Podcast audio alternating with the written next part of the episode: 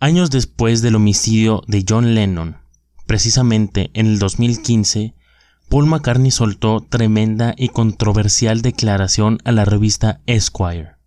Cuando dispararon a John, además del puro horror, quedó la sensación de que en ese momento se había convertido en un mártir.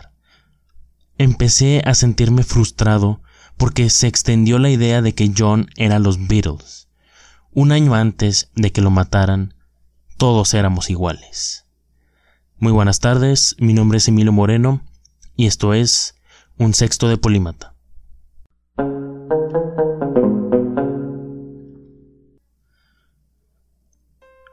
¿Era esa la idea general de Paul McCartney sobre el asesinato de su ex compañero? No.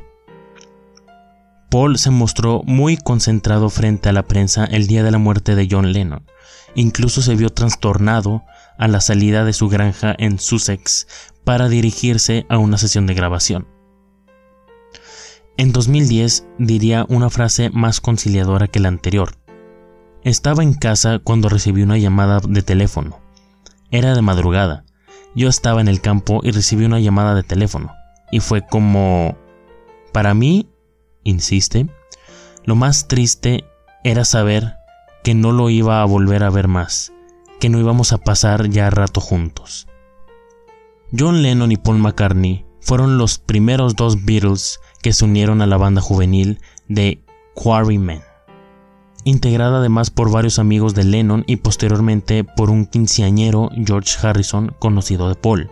Con los años, entre 1958 y 1969, ambos compondrían muchos temas inmortales de los Beatles, en las que es probablemente la mejor dupla creativa de la historia musical. Su estilo de composición fue descrita por el propio John Lennon como escribir cara a cara. Uno podría decir que Paul proveía luminosidad u optimismo, mientras que yo siempre iba a la tristeza, la discordia o a un costado más bien depresivo. Durante un tiempo pensaba que no escribía melodías, que Paul lo hacía y que yo solo escribía rock and roll directo y a los gritos.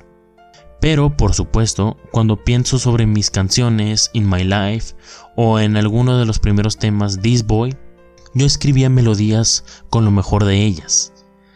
Entonces, otra vez, yo solía ser el que se daba cuenta dónde ir con una canción, una historia que comenzaba Paul. Pero con el transcurso del tiempo, John también dejaría esta otra revelación. La sociedad con Paul terminó en 1962 o algo así. Nuestros mejores trabajos, aparte de los primeros días con I Wanna Hold Your Hand y cosas así, los escribimos por separado.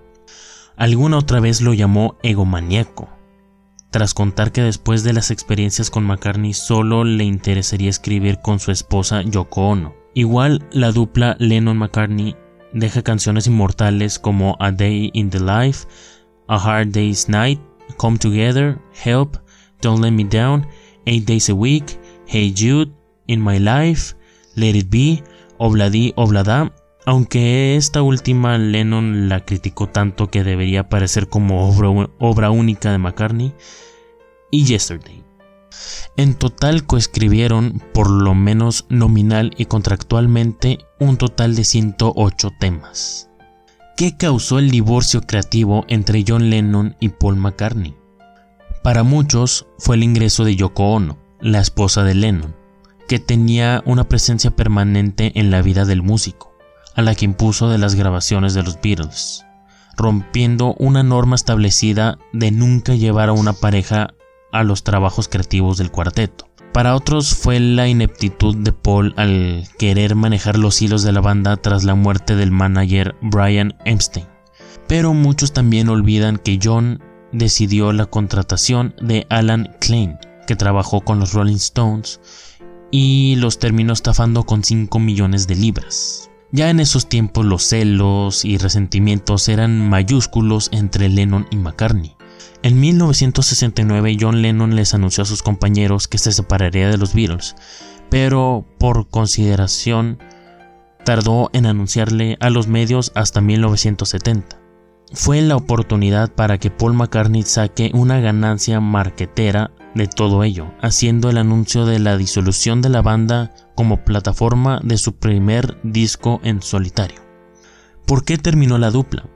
Bueno, es ocioso responsabilizar a nadie. Todo gran artista quiere un crecimiento personal e independencia. Ya he llegado a este punto hablando ya un poco más en serio. Por cosas del destino, por lo que tú quieras, cualquier banda, cualquier grupo musical en cualquier momento, el ego va a terminar ganando.